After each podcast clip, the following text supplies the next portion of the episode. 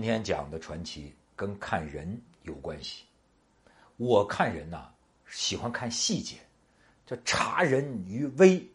有时候看一个很小的地方，比方说你要跟人做买卖、做生意，快签合约了，如果对方在一件小事上骗了你，那么很有可能这不靠谱啊，都是一个不靠谱连着一个不靠谱的。当然，这不是绝对的准确。中国古代有人说“读书得奸”啊，就说你看这读书，哎，能从这个字儿跟字儿之间呢读出背后的意思来。据说鲁迅有这本事，他拿着中国古书说翻来覆去看了一晚上，从这个字缝里看出“吃人”二字。那么也有些人从这个字缝里看出“装逼”二字，这是读书得奸。还有一句就是“察人于微”。你看这个古代唐人的传奇里头，经常我为什么跟你结交？哎，当然我相信路遥知马力，日久见人心。但是可能古人见面不容易。你看我们见到的经常就是啊，凭一言，凭一行，凭见面时候的这一眼，一见倾心，一见钟情，甚至是与君一席话就可以生死相托。咱是。一辈子的交情啊，这掉脑袋的交情都奉陪。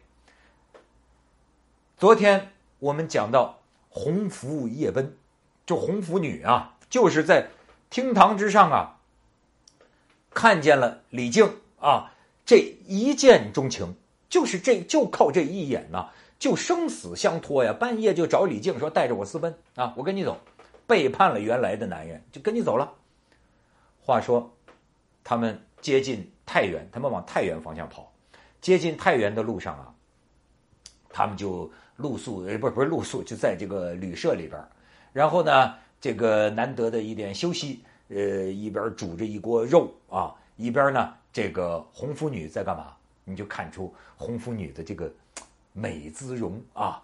红拂女把头发解下来，哎呦，长发委地，她在跟这在这梳她这个委地的长发。他旁边的情郎李靖在干嘛呢？在梳他的马鬃，就两个人干着一个动作，但是一个是人，一个是畜生啊，就是都在刷。哦，就在此时，来了一个人，这人呢骑着头瘦驴，中等身材。这个最大的特征啊是这个一部虬髯，这个胡子啊卷来卷曲的啊，虬结的这个胡须。赤胡子，红胡子，所以你就知道唐朝这个胡人多呀。他这是虬髯客，他是红胡子。结果这个人举止更奇怪，来了之后招呼都不打呀，往这个火边这一坐一靠，嗯，眼睛就盯准了正在梳头的红拂女。那家伙就是色色迷迷的，就这么盯着。李靖在旁边当然不爽了，说：“哎哎，你也不看看这是谁的女人，你就这这样盯。要不说这个时候你就看出红拂女人家是人情练达呀，这马上打这这这这这冲李靖打手势啊，说别窜别窜别窜，交给我来处理。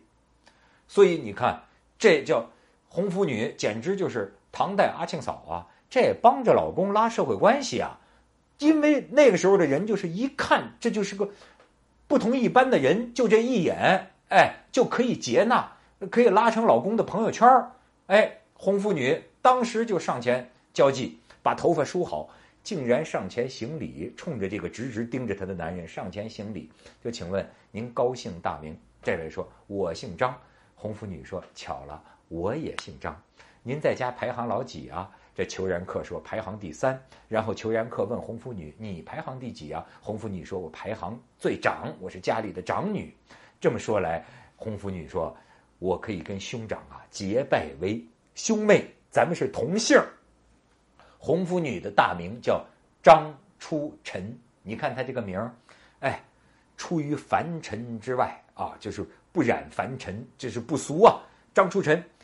跟虬髯客结拜为兄妹，然后当时把老公拉入朋友圈，就是哎，老公来看，跟这位裘然客，跟这个咱们三哥喝一杯吧。哎，就结交了。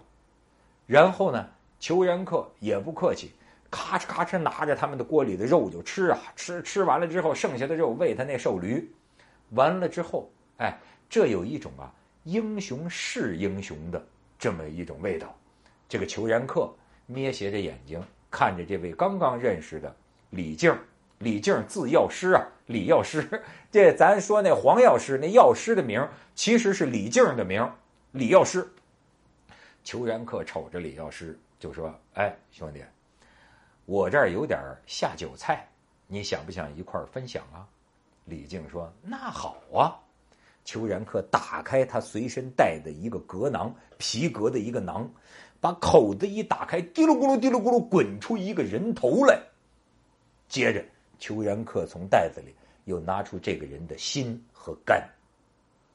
他说：“此人乃天下最负心之人，就天下最黑最坏的负心汉啊！我追杀了他十年，终于摘了他的首级，摘了他的心肝。现在咱们就拿他来当下酒菜，他他他他他把这心肝切了，跟这个李靖哎喝酒吃肉。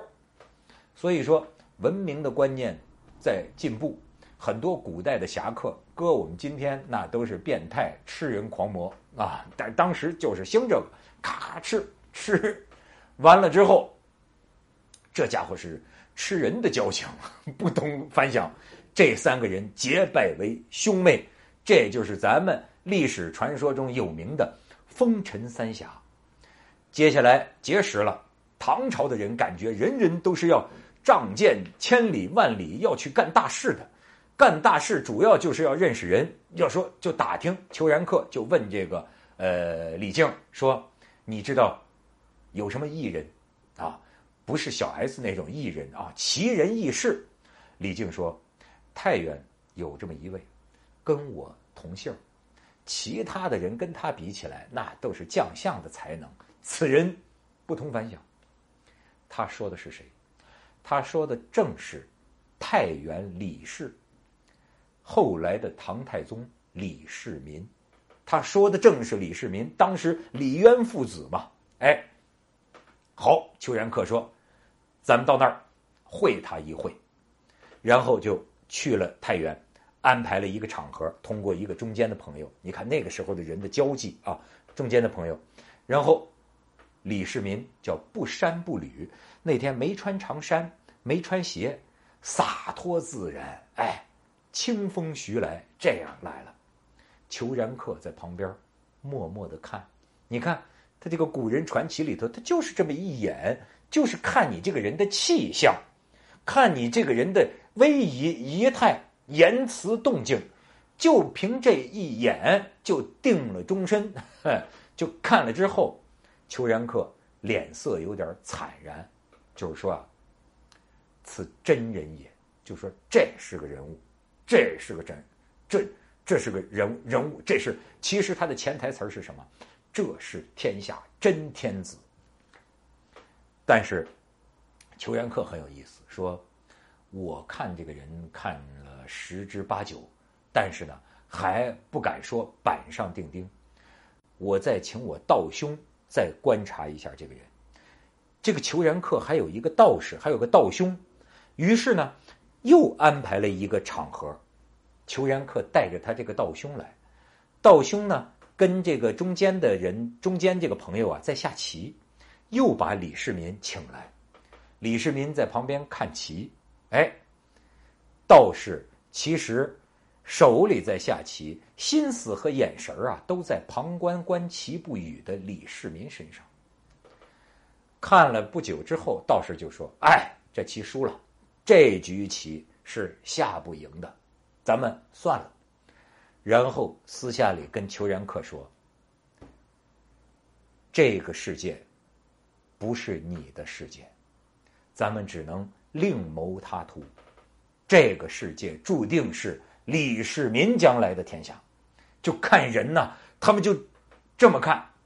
然后呢，裘然客。”就把这个结拜了的李靖和这个红拂女约到他的家里，他们一进他的家，才发现他们这位兄弟啊，原来啊是个李嘉诚，富可敌国。好家伙，家里太富有了，天下的珍奇宝贝都在他的家里。光这个账本啊，记载家里财物的账本就二十多床抬出来，都是都是账本然后裘然客就跟他这一对结拜兄妹说：“说你们俩呀是天赐的姻缘，太合适了。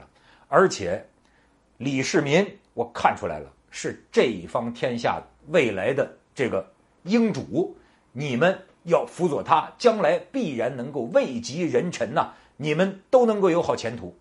至于我呢，我要告别了。其实本来他这个囤积家财千万呐，这个裘然客呀，也是一个有这个称王称霸之徒的人。他本来准备在中原土地上，哎，叫龙战二三十年呐，就奋战二三十年，给自己打出一片江山。但是你看这个古人，就看人。哎，察言观色就讲，看人一看李世民就知道，我不是他的对手。这片天下是他的，我呀只有远走高飞。但是裘然客又有这样的情怀和义气，就是说，二十几床账本，全部的家财给你们了，李靖、红拂女全给你们，我不要了，给你们做革命的资金。哎，你们去辅佐李世民。我远走高飞啊！日后你们要听说在东南的大海上有什么异事发生，有什么奇闻异事发生，就知道兄弟我成功在远方了。果不其然，这个李靖和红拂女辅佐着李世民啊，建立了大唐江山。那么李靖当然就是魏国公啊，军功无数啊。然后红拂女呢，当然就是一品夫人。十多年之后，从东南方海外传来消息，说有一个奇异的人啊，带着海船上千艘，甲兵数十万，打进了一个海岛之国，叫扶苏国，杀了那里的国王，自立为主，建立了自己的国家。李靖和洪福一听就知道，裘然客在远方成就了王霸之业。有人后来分析啊，说有可能是在朝鲜半岛那一块儿，裘然客可能跑那一块儿去了。于是啊，这个李靖和红拂女遥遥向着东南方向洒酒祝贺自己的兄弟，说李靖魏国公啊，兵法通神。后来有人传说，李靖的兵法有一半都是这裘然客传授的。